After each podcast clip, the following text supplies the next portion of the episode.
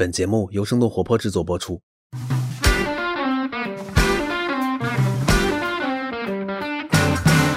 Hello Hello，大家好，欢迎大家收听我们今天的泡腾 VC，我是长得好看了不起的吃喝玩乐投资人默默。我是已经好久没有吃过雪糕，喜欢幻想的泰。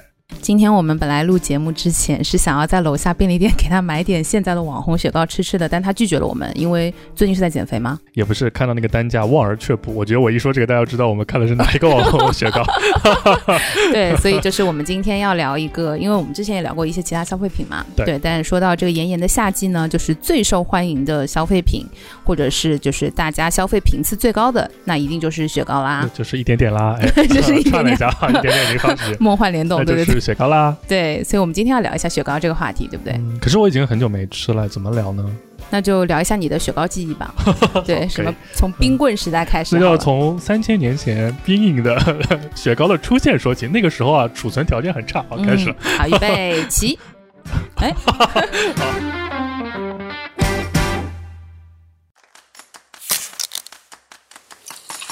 泡腾 VC 有点东西，欢迎收听泡腾 VC。听身处一线的风险投资人带给你最前沿的 VC 趣闻和冒着泡泡的新鲜观点，让我们聊点冒泡的。泡腾 VC 有点东西。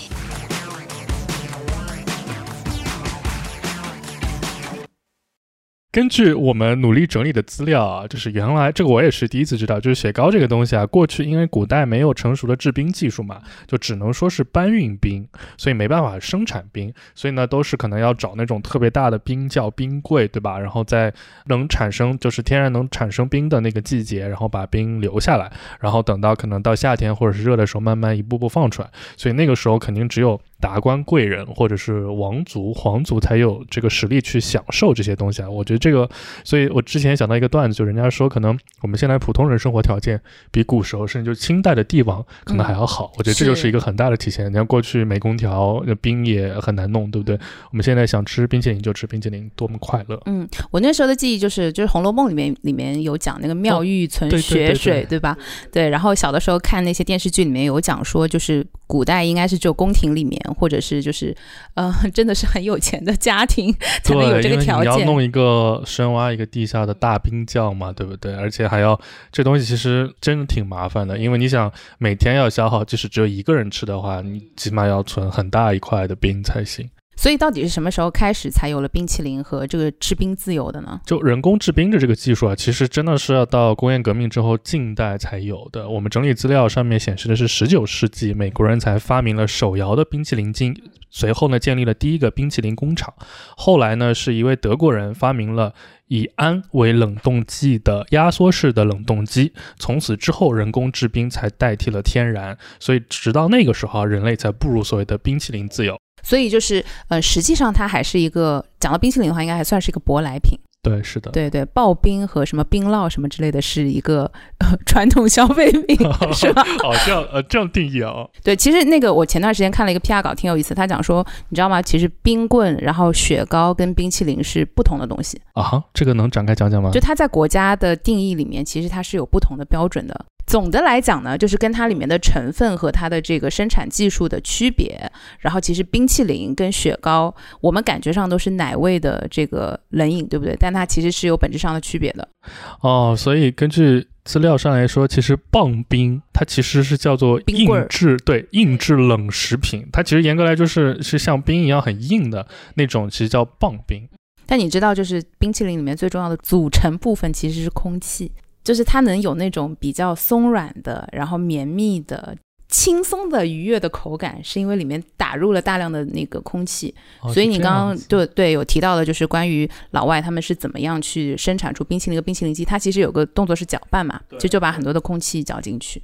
哦，是这样子哇！这今天真是又学到了，跟大家一起学了一个新知识。所以其实制冰只是一个环节嘛。其实那个冰淇淋，因为如果是一个工业品的话，它的运输、储存、仓储、物流、配送也一定是一个大问题。所以其实我猜，就是那种品牌建立起的大型品牌冰淇淋的这种品牌，它不可能是工厂就遍地开花嘛。其实所以冷链技术、冷链的运输技术，其实也是有助于帮品牌真正的走向全世界，对不对？这里一定要跟你讲一个非常重要的点，我不知道你小的时候有没有那个去冷饮批发地方去买冷饮的记忆？肯定有啊，就是。就是因为小的时候一根一根买，其实是会有一点点贵。对对对，然后你会就是我们家附近都会有一些那种大的工厂，你是可以一箱一箱买回家的。就是买了赶紧放到冰箱，一箱塞满，很开心，很快乐。然后你就可以天天在家里面吃，就不用每天要跑出去买这样。而且因为放暑假嘛，就是央求爸爸妈妈买一次，然后每天哎一天两根，一天三根，好快乐。对，而且你会发现，就像你刚刚讲的，因为它是一个就是对于运输啊等等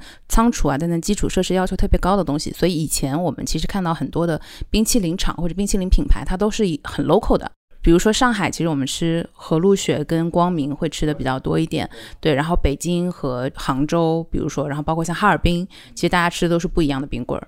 其实你说起来还是一些大家耳熟能详、存活到现在的品牌嘛。其实再往前推，应该是就是叉叉是第第几、第一、第三什么冰淇淋厂或者第几制冰厂嘛。所以其实今天我们一个我们两个讨论下一个特别有意思的点，就是我们先抛出来，就是国外的像一些很有趣的夫妻老婆店或者是一个街边的小店，它呢可能也开了好多年了，几代人传承了，但是在可能是上个世纪开始的大规模的品牌化。的浪潮里面，它通常供应链就是没有那么强，然后品牌的宣传能力也没有那么强，它慢慢的被标准化的品牌所取代了。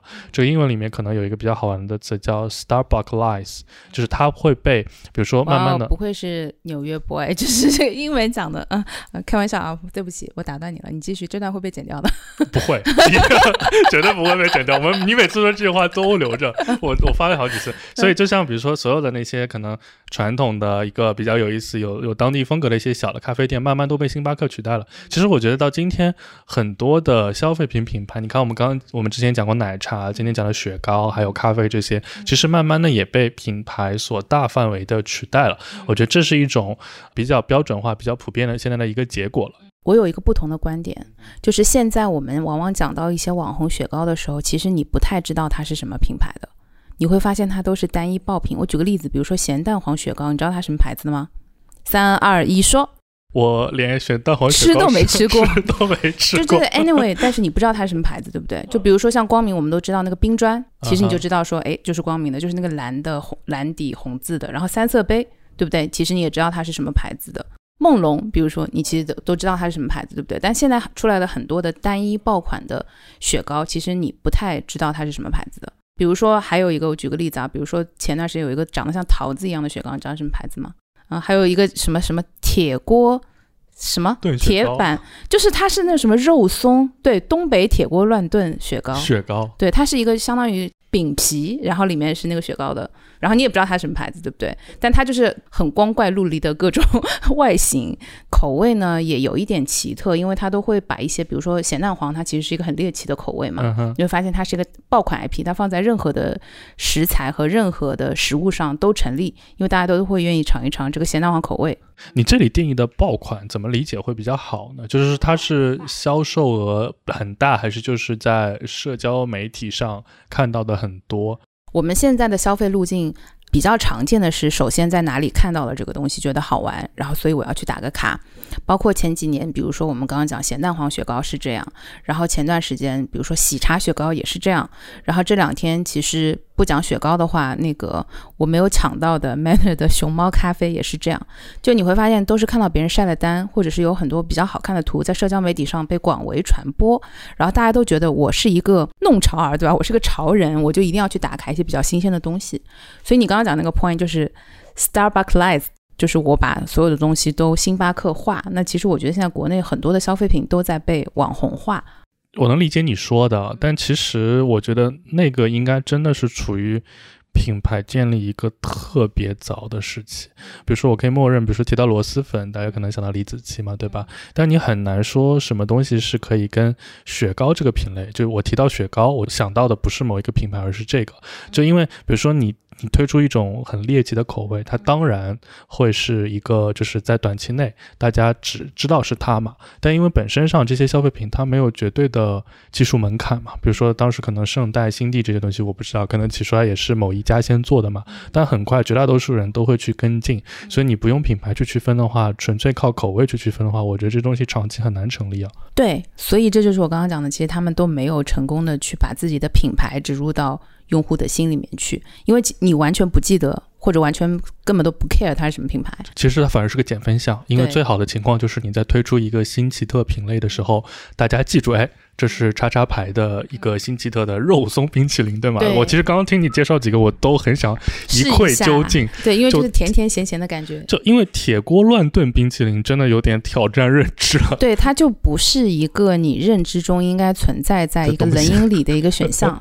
OK OK，所以其实，哎，刚刚我们提到这么多社交媒体上面啊，就是雪糕这个品类，似乎好像不同的平台对它观点都不太一样。就我其实被种草很多雪糕都是在小红书上看到的。OK，对，就是首先是会被图片所冲击，就因为它现在的除了口味奇特，它的外形也很奇特。比如说我们刚刚讲那个铁锅的那个铁锅乱炖雪糕，它就做成一个真实的铁锅的样子。还有那个咸蛋黄雪糕也是做成咸蛋黄，还是双黄蛋，对 对，这还蛮好玩的啊，所以就有被种草。然后包括那个以前有一个，我不知道你们印象，就全家有个叫椰子灰的雪糕，嗯，就吃完了之后牙齿和嘴巴都是灰灰的脏，兮兮的，对，脏兮兮的，就是跟脏脏包有异曲同工之妙嘛，就差不多时间出来的。对，这样说起来，嗯其实小时候有蛮多那个里面有奇特夹心的冰淇淋，其实还挺多的。巧乐兹，对对，就都以它为代表，就里面就是那种液体的夹心也有蛮多的，反正就特别奇怪。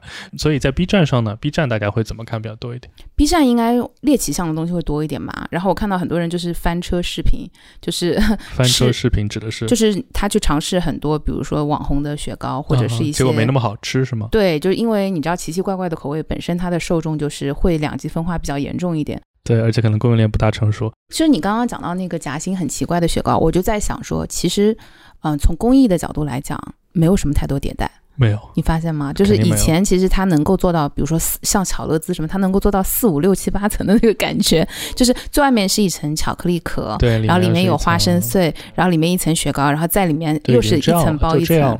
对对对，然后那个时候我们追求的都是一些，一个是我觉得会追求性价比，比如说小的时候有一个叫做七个小矮人的雪糕，我不知道你有没有吃过，它是一根大棒冰，就是白雪公主，还有七个小的像小蘑菇一样的小棒冰，对，是的，为什么会有这种记忆？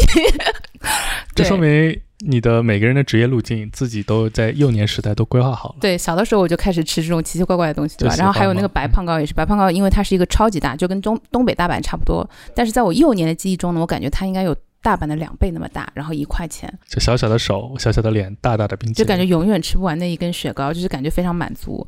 对，然后所以就是小的时候，其实如果是从这个品质上来讲的话，我觉得那个时候的雪糕的生产技巧、生产工艺已经跟现在的差别不大了。我确实，因为这种严格来说都属于初级工业品嘛，初级工业品它确实很难有什么绝对的技术门槛，就是工艺有什么差别，反而是更多是其他的东西。所以你发现最近有很多翻红的雪糕，就比如说大家会吃一些网红雪糕是什么俄罗斯什么索菲亚冰淇淋什么之类，它就是一个桶，一个塑料桶，然后里面就是一块一块小的奶砖，就很复古的那种。然后包括像哈尔滨比较红的马吊冰淇淋啊，马吊冰棍，对它应该不叫冰淇淋，它其实就是如果你去它的街上买的话，它就是。就是一个盒子，然后里面一块一块的最原始的，连外包装都没有的这样的雪糕。所以其实你刚刚说的点确实也很正常，因为小红书是一个偏电商化的种草平台，B 站又不是那么电商化，所以自然会稍微有一点不同。那就聊聊最近你被，因为你是精准人群嘛，被嗯疯狂、狂轰乱炸的一些特殊品类。刚刚你说那个时候，我突然想起来，为什么我感觉好几年没吃过冰淇淋？因为我比较懒嘛，我就是买一桶一桶，啊，就在家里挖一挖吃对，。在家挖一挖，然后没吃完就哎塞回去，然后下次再接着挖，就这种。所以这种东西都超级不网红，都超级土。那你最近被打到一些哪些我最近其实又又回到吃梦龙和巴西比较多一点，你知道原因吗？原因是？原因就是因为就是现在我们在家里面要买雪糕的时候，我们刚刚讲小的时候是要去出去批发工厂、批发厂里面去买嘛，然后后面其实当冷链和包括现在这样配送。外卖比较成熟了之后，其实我们越来越多都会通过电商或者新零售的手段去买雪糕回家。对，因为你如果到外面，比如说你去超市里面买好了拿回家，其实你还是总会担心它是不是要化掉了。但是现在那个外卖配送，他们都做得非常成熟，它外面都会给你用那个干冰，然后包括用一些就是比较保温的材料帮你包好，所以送到家的时候呢，通常那个雪糕还是邦邦硬的。对对，然后所以我现在基本上都是在每日优鲜啊、盒马呀、这些地方把雪糕直接从电商的渠道买回家。就我我我也是，我有的时候像家里旁边有个家乐福。就当它的那个小城市应该也是他们整个大的新零售的一部分嘛，其实也很快，而且有的时候优惠也不错，而且确实就像你上讲的，在我们原来传统认知里面，就是要赶紧拎着塑料袋拎回家的东西，现在其实包的已经就是其这一个小时完全没问题。对对，所以呢，就是因为在这一些大的平台上你去对比之后，发现老牌东西还是有很大的价格优势的。就是如果我们去看的话，其实像梦龙啊，然后包括像八喜啊这样的雪糕，它会比新品牌的要便宜。哎，这句话讲的会被没问题啊，应该不会被发性价比更高吗？对，就是真的你会觉得说，哎，那我还不如买一个。对，但是双十一什么的，我还或者是六幺八，我还是会稍微囤一下新品牌的产品。嗯那你作为我们整泡腾 VC 最尖尖部的消费投资人，总归要带大家过过嘴瘾吧，我是吃过最贵的那个，介绍一。下这种奇奇怪怪，就是对，就其实新品牌他们用的食材，就我们刚刚讲工艺上迭代其实没有太多，但是食材是有蛮好的迭代的。我不知道你有没有感觉啊，就是现在你应该吃过中街或者中学高的，对，就它的那个最简单的那个牛奶棒冰，呃，不能说牛奶牛奶雪糕，就是跟原来我们小的时候吃的那种牛奶棒冰的味道其实不太一样的。差别从何而来呢？其实简单来说，就是我们刚刚讲说冰淇淋和那个雪糕，它的定义是不太一样的嘛。可能中雪糕已经做到了冰淇淋的那个水准了，奶的含量已经做到冰淇淋的水准了，但它还把自己定义成雪糕，所以某种意义上也是一种降维打击。这么卷吗？对，就是说它用的食材，呃，的确还是不错的。但前段时间不是有一个事件，是它那个六十六块的什么干酪雪糕，到底用的食材是不是有那么贵？然后那个林胜的那个视频不是还被大家翻出来嘛？其实他用的食材是不错的啦。就是我觉得现在新品牌还他要杀出一条血路，他如果要用就是更高的价格来进行售卖的话，必须要有一些卖点嘛。对我觉得中秋糕找到的卖点其实是食材，然后包括就是一些奇怪的口味。嗯，我前两天还吃了一个开心果加，诶，是开心果加什么？反正是一个很神奇的一个口味。对，然后呢，还有一种方法是从外形上。我前段时间跟我小闺蜜两个人去那个成都的三星堆，嗯，然后想抢那个郑云龙的冰淇淋，因为三星堆的那个面具长得特别像，你不知道郑云龙是谁对吧？我知道三星堆，嗯，那你知道郑云龙是谁吗？可能恐怕不甚了解。好了，不重要了，我们的听众肯定有知道的，对，就是他那个面具长得特别像郑云龙，所以大家都开玩笑叫那个郑云龙雪糕。哎，你说起来也是，就是北京的故宫，还有比如说山西大同的云冈石窟什么的，也有当地特色的雪糕，就是跟景点可能很像。我猜那个三星堆是不是也是有点类似？对，就是他会用景点的 IP，然后进行就是雪糕化的再创作，就是它的图形化能力要非常的强。IP 化了，对，就是因为你会看到很多像我们刚刚讲的社交媒体上传播嘛，就很多人都是在小红书上被种草的。种草图片就是说他拿着那个雪糕比着那个景点，然后你会发现就是那个景点的二次元化、二次元三 D 雪糕化。哎，怎么样？听起来厉不厉害？那马上就要开盲盒了，或者是是定制自己一比一等身。对，像那个像杭州西湖的话，它是有那个白娘子许仙的雪糕，就它是两个，然后可以拼成一个断桥的一个图案。就是所以现在我们刚刚讲了，从不管是口味、原材料，其实还是从外形上，现在的雪糕都无所不用其极，就它一定要玩出一些真的花样来。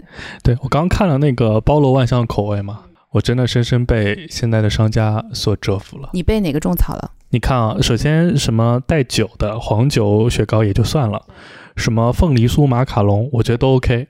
接下来了，厉害了，首先奶茶雪糕，哇，一看我就很想试一下你没。有吃过喜茶雪糕吗就？真呃，喜茶雪糕我吃过，但它不是它不是冰奶茶雪糕吧？是它是啊，就是用奶茶做的是吗？对，喜茶它原来最早的时候推的第一款是一个杯状的，叫什么波波，对对对对什么黑糖波波对那个不是很好吃。但它最近出了一款，就是对，就是它的那个冰的部分，它是那种茶冰，就是你吃起来是有红茶加一点点奶味的，你一定要试一下。等会儿楼下给你买一根，好不好？好的。然后包括后面看了，我看了四种口味，我自己呢是没勇气试的。我希望有听众的小伙伴试过以后跟我们分享一下。朗读一下。山西老陈醋味嗯 冰淇淋啊，湖南臭豆腐味的冰淇淋，哇，后面更厉害了，简直像饭一样。扬州炒饭味，上海葱油拌面味。我其实这些东西我都吃过啊，我很难想象他们在冰淇淋上是一个什么体现。就是反正吃过的小伙伴，我猜肯定是味道了。吃过的小伙伴一定要留言跟我们分享一下，就它到底是一个什么样新奇特的体验。就是现在大家好好的吃雪糕已经没有办法满足，没办法吃了，对，没有办法满足我们诉求了。就像大家前段时间那个荔枝上市的时候，好好吃荔枝已经没有办法满足大家诉求了。你知道现在就是比较红的那种呃视频是说用荔枝蘸酱油，就是挑战用荔枝蘸酱，油，为什么要这样吃？就是据说能有刺身的那种感觉，吃起来。因为都是晶莹剔透，就是口感和滋味上，因为它还有点甜甜的，然后又很 juicy 嘛。就还是现在的大家生活条件太好，就一定要跟别人不一样。就是要重新定义吃荔枝的方式，重新定义什么什么是大家说罗永浩的嘛？重新定义七点钟。罗话、罗永浩话，或者是小米也好喜欢重新定义什么，就是雷军话、罗雷话、罗雷话，雷罗话。哎，谁摆在前面想一想啊？哎，不好说了，不好说了。好，因为我们之前其实聊过好多期节目，其实现在最新的一个吃上面的消费热点还是低脂、低糖、无脂、无糖。所以在雪糕这里，完全是个悖论啊！对，就是有没有一些剑走偏锋健康雪糕？有人打这概念吗？我真的不知道。雪糕有健康的吗？有吗？我想到的唯一的就是，比如说那种减肥茶，或者是这种健康饮料，把它做成冰棍，那肯定是健康的吧？就是你自己拿一瓶元气森林去把它冻起来吃，对不对？我小的时候有试过，就是小的时候因为会觉得爸爸妈妈有的时候会觉得外面的雪糕里面糖啊什么太多了，然后就自己用牛奶冻成牛奶冰。哎，我小然时候，后我跟你分享，你知道现在有那个比较红的叫冰博客咖啡吗？就冰博客咖啡，冰博客是什么？你知道吗？这个我知道，但我不知道它跟雪糕有什么关系。就冰博克牛奶，简单的来说，就是把它牛奶冻住了之后呢，然后把里面的那个奶的部分化出来之后，它会再剩一半的冰，就相当于它就把奶浓缩了。你能理解吗？就脱水嘛。对，就小的时候你自己冻完牛奶吃那个冰块的时候，其实有一种冰博克化的感觉，就是你你吃着吃着，就是它只剩一坨冰了。一定要讲概念，我又学会了，我没有理解过冰博客是什么东西。哎，你要说起来，我小时候做了一件事跟你很像，但很土。在冰箱里冷冻，不是会有一个一一个个小冰格格子？对，嗯就把可乐倒进去，然后冻住之后，一个个吃可乐的那个冰块，也觉得哇，啊很高端。可能那个时候也看零零七的电影吧，对，就觉得就是一块块的冰块比较洋气，对吧？非常高端。哦，那我再分享一个我自己的 我自己的黑暗料理，对，给大家推荐一个夏日饮品私家菜单。绝绝子，对，就是我不知道大家喜不喜欢吃荔枝或者桃子，我喜欢超吃喜欢吃桃子，刚刚车上还吃了一个。对，就是你可以，因为我们这些水果买回来的时候，夏天其实是比较容易坏的。然后，但它的好处是，就是它第一，它的那个气味非常的馥郁，然后而且它汁水很多，所以它非常适合被冻起来。你可以在家里面试着把那个比较 juicy 的水蜜桃，就是切片或者切成小丁，把它冻起来。然后，嗯，或者是我自己还比较喜欢把荔枝剥了，然后冻起来，然后你喝汽水的时候加进去。哦，我真的之前没有注意到你是这么一个生活情趣的人。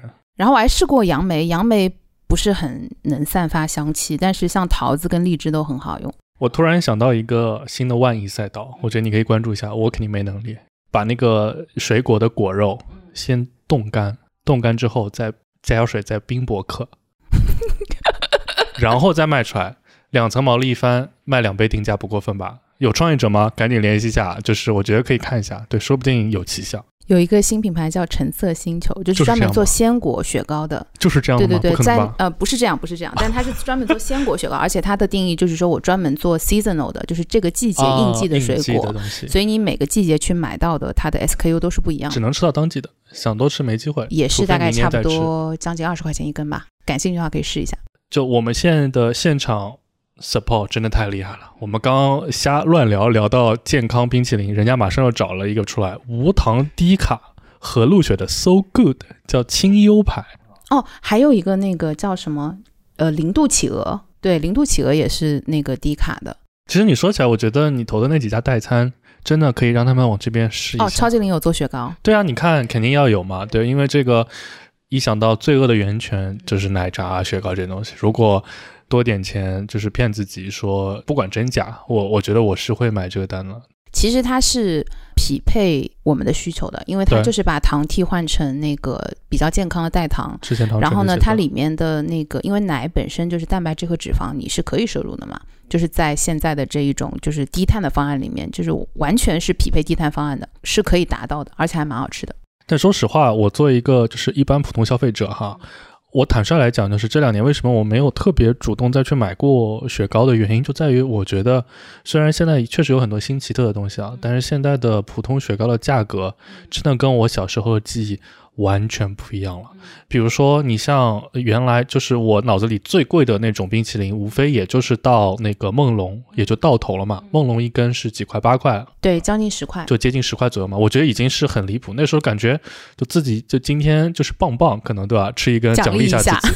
但是现在的这雪糕，只要我只要是就是不知道哪里扫到，哇，真的都好贵啊！所以它肯定是有很厚很多毛利空间。当然这这是有好有不好啊，所以我觉得我们还是专展现专业投资人人设。你给我们拆解一下，就这个行业的成本结构，还有这个整个行业大小什么，它为什么会慢慢变成这样？我想先讲一个，就是大前提，就是雪糕这个行业其实可能比我们想象的要小一些，因为它只能做一个季节的生意。首先，第一个标签是季节性的，所以其实可能，比如说本来一百亿的市场，如果只有一个夏天，就只有二十五亿了，对吧？对，然后但是它的好处是，它在这个季节里面是非常的高频复购的。爆发力很强。对对，所以我们过往的知道的，比如说像什么浙江的五峰，对吧？上海的光明，就他们其实可能不完全是只做雪糕这一件事情的。所以雪糕市场有多大，你知道吗？呃，我们看我们公开数据整理啊，一四年的时候，中国的冰淇淋市场规模大概是七百零八亿，不到一千亿的样子。那到了一九年，基本已经涨到了一千四百亿左右。那所以基本上年化增长率也基本就是在五年内翻倍了。所以相对来说，增长率也是很快的。哎，我发现我们最近聊的这些品类都是上千亿的规模一年。对，所以为什么在 suppose 它的季节性也没有被拉伸，然后但是这个人群也没有增长的前提下，它的市场规模翻了这么多？我我自己猜可能有两个点，因为我不是雪糕从业者。第一个，因为它毕竟还是属于初级消费品，本身它消费的门槛没那么高，所以我们国民收入平均水平上来之后，可能大家都是会成每个人一个夏天总共会吃几个，对不对？多的少的不相不相关。另外一个可能就是我们刚刚 Q 到的，现在我真觉得雪糕的毛利跟当年比应该是有一个很大的提升了，因为客单价确实变高了很多。所以在他们涨价的背后，我觉得也是因为有越来越多可能比较偏小众的原材料进入到这个市场里面来了。就是更精致的、更符合消费需求的这些东西。对对，比如说像什么什么巴西樱桃啦，什么什么什么开心果啦，真的好贵了。对之类的放一。颗在里面就把整体客单价拉上来了。对，而且大家现在都要主打天然和还原嘛，所以它往往真的会用那个真实的食材，而不是香精。那这个就可能就是它一个比较大的原因。所以我们刚刚讲说，小的时候吃到的很多的雪糕，包括现在的一些比较网红的，其实它市场都是在一个不断迭代过程中嘛。其实我们查了资料，中国最早的冰淇淋是来自于哈尔滨的马迭尔冰棍，应该是在二十世纪初吧，由俄籍的犹太人在一九零六年。就在哈尔滨设厂的，然后至今也超过一百年了。当然，马迭尔这个品牌好像也是经历过呃大起大落，然后又起的这么一个过程，现在竟然翻红成为一个网红的品牌。所以它像马迭尔这个品牌，从清朝开始到民国，再到我们现在解放后，就一直沿用了，没有改变。但是其实工业化的来生产雪糕，还是要我们在中国还要等到一九三二年。这一年呢，是有一个美国人创办的一家公司，它引进了雪糕的生产设备，建造了中国的第一家雪糕厂，还给雪糕起了一个很有特色的名字，叫做“美女牌”。哎，所以就是第一个国货雪糕品牌是什么牌子？应该是可能是光明吧？是不是光明？应该就是光明了。嗯对对是上海的，对吧？对，所以雪糕真正的在中国得到普及，进入寻常百姓家，可能就是我们建国之后的事儿了。这个我想很多小伙伴也跟儿时的记忆多少有些重合啊，就各式各样、各种颜色的棒冰啊、冰砖啊、奶砖，他们呢通常都是建国之后的产品。像其实现在打着很多怀旧旗号的老冰棍啊，其实也是对建国后那个时代的一种高仿啊。不过那个时候呢，冰淇淋的口味和品类还都比较单一，也那个时候毕竟也没有这个所谓 无糖低糖的概念嘛，很多时候可能也是以糖精和色素为主的。那个时代还处于没得吃到有的吃的阶段，对对对。嗯。嗯，然后小的时候，我觉得第一次革新我对于冰淇淋概念的，应该是这个肯德基和麦当劳的圣代和新地。很好吃。因为它是从就是一个零售品变成了一个就是糖吃的或者是现打的那个，对，而且是新鲜嘛，也是冰淇淋机制作的，包括它两块钱那个甜筒，对对对甜筒，原来还不要，应该一块五。对，应该从因为一块慢因为在他们出现之前，其实上海有一些街道上会临时的有一些冰淇淋车，我不知道你有没对，有有有，还有但那个声音，很贵叮咚叮，就是对对对那个有声音的，对，对，会有这是爱丽丝的那个音乐，对对对对对，小时候一然后在听耳朵就竖起来，对。对，然后然后一般会有三个选择嘛，一个白的，一个巧克力的，一个是就是两种混合在一起的鸳鸯色的。对，然后后来是直接到了那个肯德基、麦当劳，他们去推出一些冰淇淋之后，冰淇淋的这种现打和这个堂食化吧，我觉得才慢慢起来。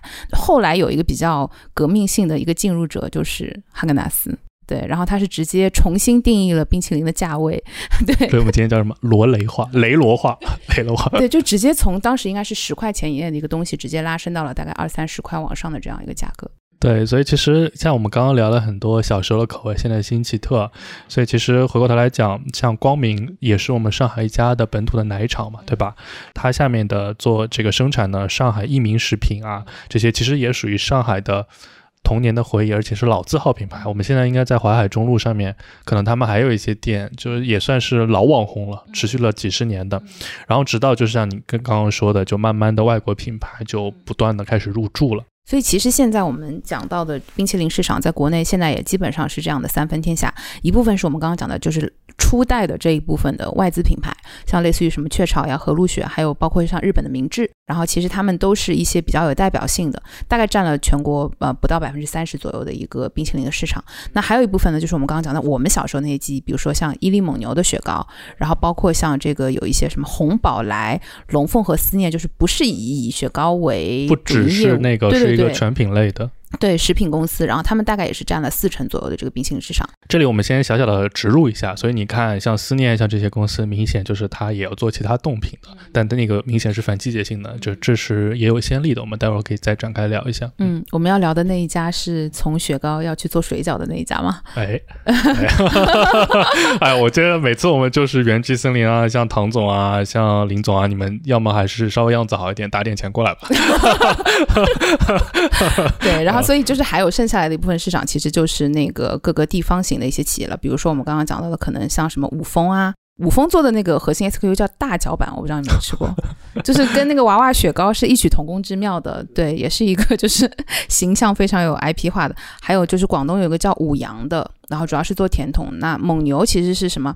绿色心情，我不知道你吃过吗？就是知那个道啊，绿豆味的那个原来，还有那种绿舌头，哇，又油腻又好吃，那个 就是软的果冻化的那个东西。对，那个时候吃完绿舌头，舌头都是绿的，哇，还要跟人家。那个时候有很多很猥琐的小，嗯、不能说很猥琐，对对，就是我也是其中之一嘛，就是舌头乱伸在外面啊。对，所以我们刚刚讲到说，就是一个是原材料的价格会有一定的上涨，因为它更多元化，然后可能更品质化了。然后还有一部分就是为什么我们会觉得现在雪糕公司可能没有我们想象中的赚钱，是因为我们刚刚讲现在它有很多是通过新零售的渠道或者电商渠道出来的，冷链物流的成本真的非常的高。对，确实。对对，我之前跟某一家在聊的时候，其实有提到，可能冷链运输的成本占它整个的成本的百分之二十到三十。嗯，可能这都还是一个已经做的比较好的情况。对，因为一般情况下，电商的雪糕的客单价大概是在一百多块吧，或者是一百块上下。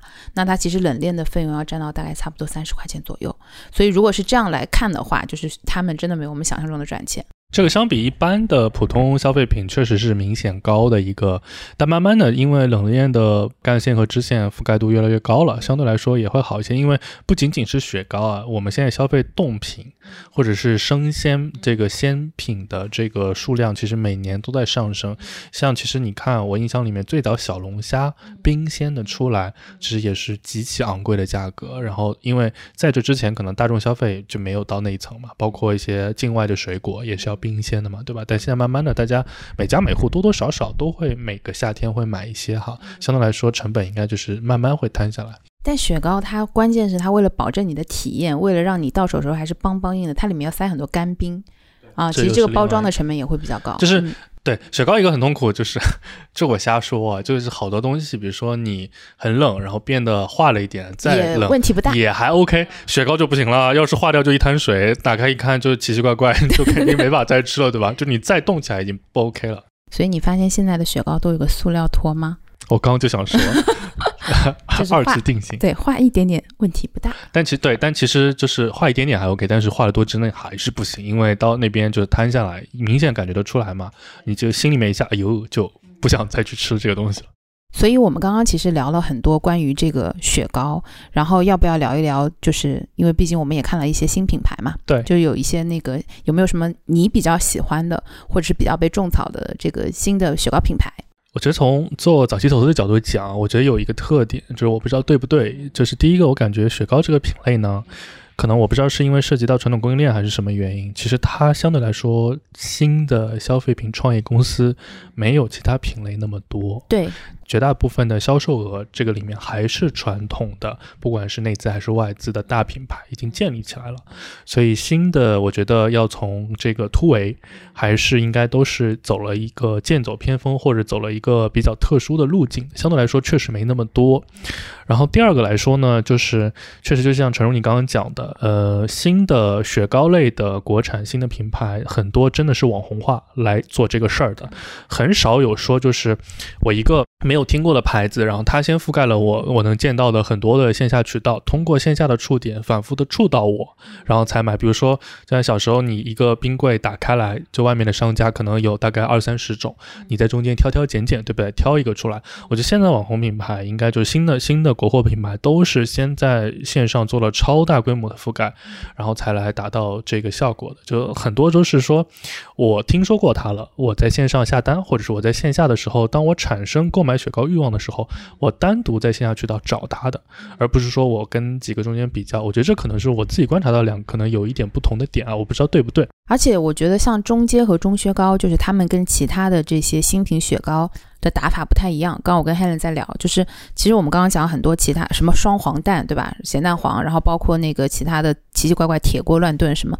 它本质上是在打爆款，就它有一点像上一辈电商的那种思路，就是说其实我不追求品牌电，商，对，对，但我追求就是在这个 IP 上的收割，对。但是那个中薛高跟中阶，他们其实是把 IP 沉淀在自己的品牌上，没错，就是他打的 IP 不是这一个口味的 IP，就是我要打的用户心智是说我是一个用品质很好原材料和我是一个形状，比如说像中薛高是那个瓦片的形状嘛，对我是一个形状很奇特的，然后把这个沉淀在我自己的品牌的 IP 上，就买就完了。对，所以当你在聊到说你要吃一个中雪糕的雪糕的时候，其实你是没有 specific 的口味或者是联想的，对吧？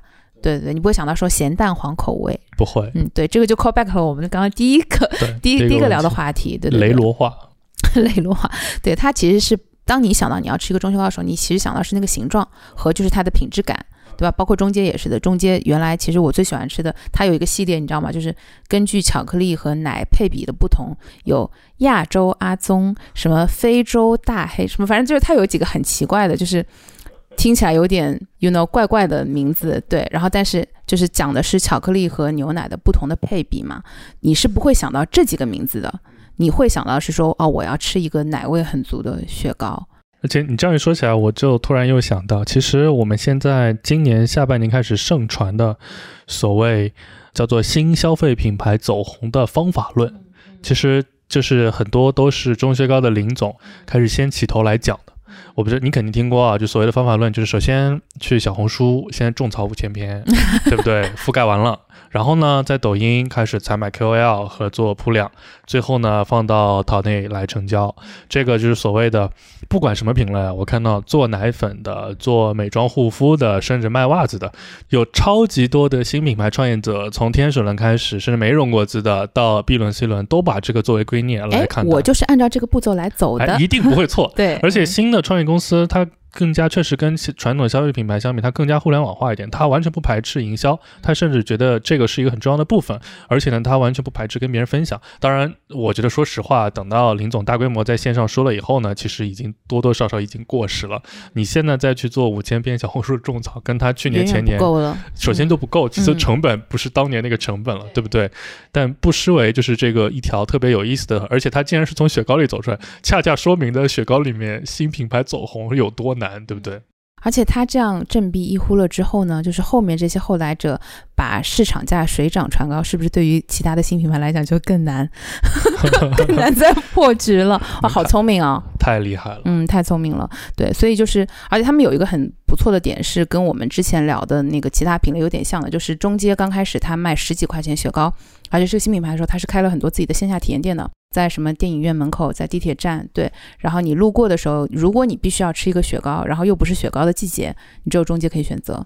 原来人民广场那家阿姨奶茶，另外一半就是卖中街 幺九四幺的雪糕的。那怎么说呢？中间幺九我们也四六吧，好像。对，嗯我们也投不进去，那就只能多买几根，这作为消费者品尝一下了。而且最后，我觉得今天我们还有一个特别有意思的话题，一直没有聊，忍到现在，我就可以作为一个收场，就是因为我们一直反反复复提到雪糕是一个季节性的生意，对于大家消费者来说，那夏天吃雪糕，冬天吃一个什么东西是一个很顺理成章的，但是对经营企业你很难这样搞，你总不见得就是每年就上三个月的班，剩下九个月放假吧，不可能这样去搞。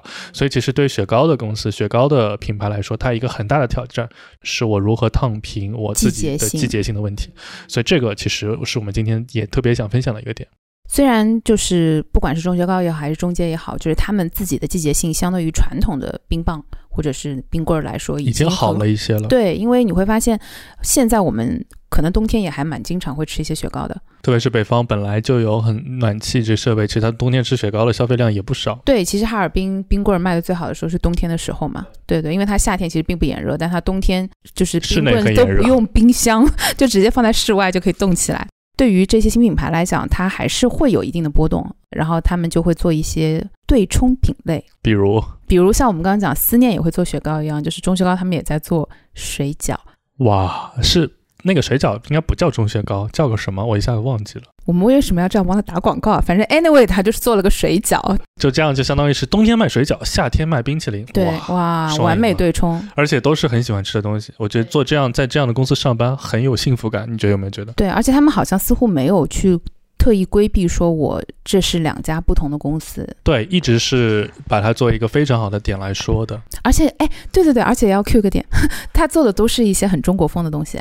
秋天还可以做蟹黄糕、蟹黄拉面，哦，拉面万亿级赛道，四个不用忘记，这四个品类春夏秋冬各一千亿，这个公司打底市场大小四千亿啦，那就先恭喜林总了。我们这期节目有商务吗？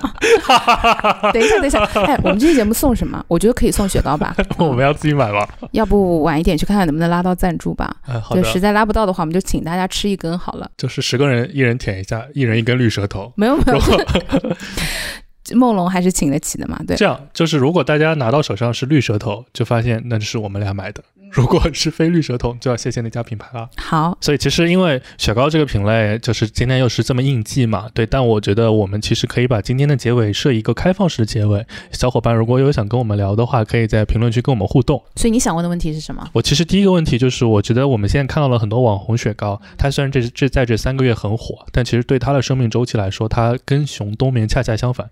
熊是冬天冬眠，它其实就是夏天只干三个月的活，剩下九个月全在冬眠。当然，我们也可以讲它在整合供应链这个那个，但确实我们现在看到的很多网红品牌，它下一个夏天就消失了，比如像去年很火的双黄蛋，可能今年就已经被新的网红盖掉了所。取代了。所以我觉得第一个问题，大家可以想一想，就是我们这样网红的雪糕怎么样活到下一个夏天？那我来问第二个问题吧：为什么这些雪糕这么贵，你还愿意买单呢？可能跟一杯咖啡差不多价格的雪糕，你还愿意去买单呢？就是你是因为什么样的原因才会为这个额外的品牌溢价所支是付？这是也是一个很好的问题。那今天聊了这么多雪糕，我觉得我们今天一定要再多吃两根了，那我们等一会儿下去买什么雪糕？这就是一个秘密了。不然的话，又在给别人打广告，打来打去，停也停不下来。有道理啊！等会儿我们下去，这样吧，这等会儿我们下去看看哪一个雪糕就是性价比最高。折扣率最高，我们就买哪个，好不好？看看在新零售渠道里面，就是打折打的最狠的是什么雪糕？呃，今天这次也是请评论区里面评论比较好的，我们就酌情送出我们的小礼品。绿舌头了，就没赞助的话，就是绿舌头了。好吧？希望大家回忆起自己的初恋，就这样了。什么东西好猥琐？拜拜拜拜。拜拜拜拜 拜拜。听完之后别忘了跟朋友们分享一下。关注我们的公众号“生动活泼声是声音的声，”，并在对话框回复“泡腾 VC” 就可以扫码加入我们的听众群啦。如果遇到任何问题，可以咨询我们的小助手。小助手的微信号是声 FM 一，一是阿拉伯数字的一哦。我们下期再见，拜拜拜拜拜。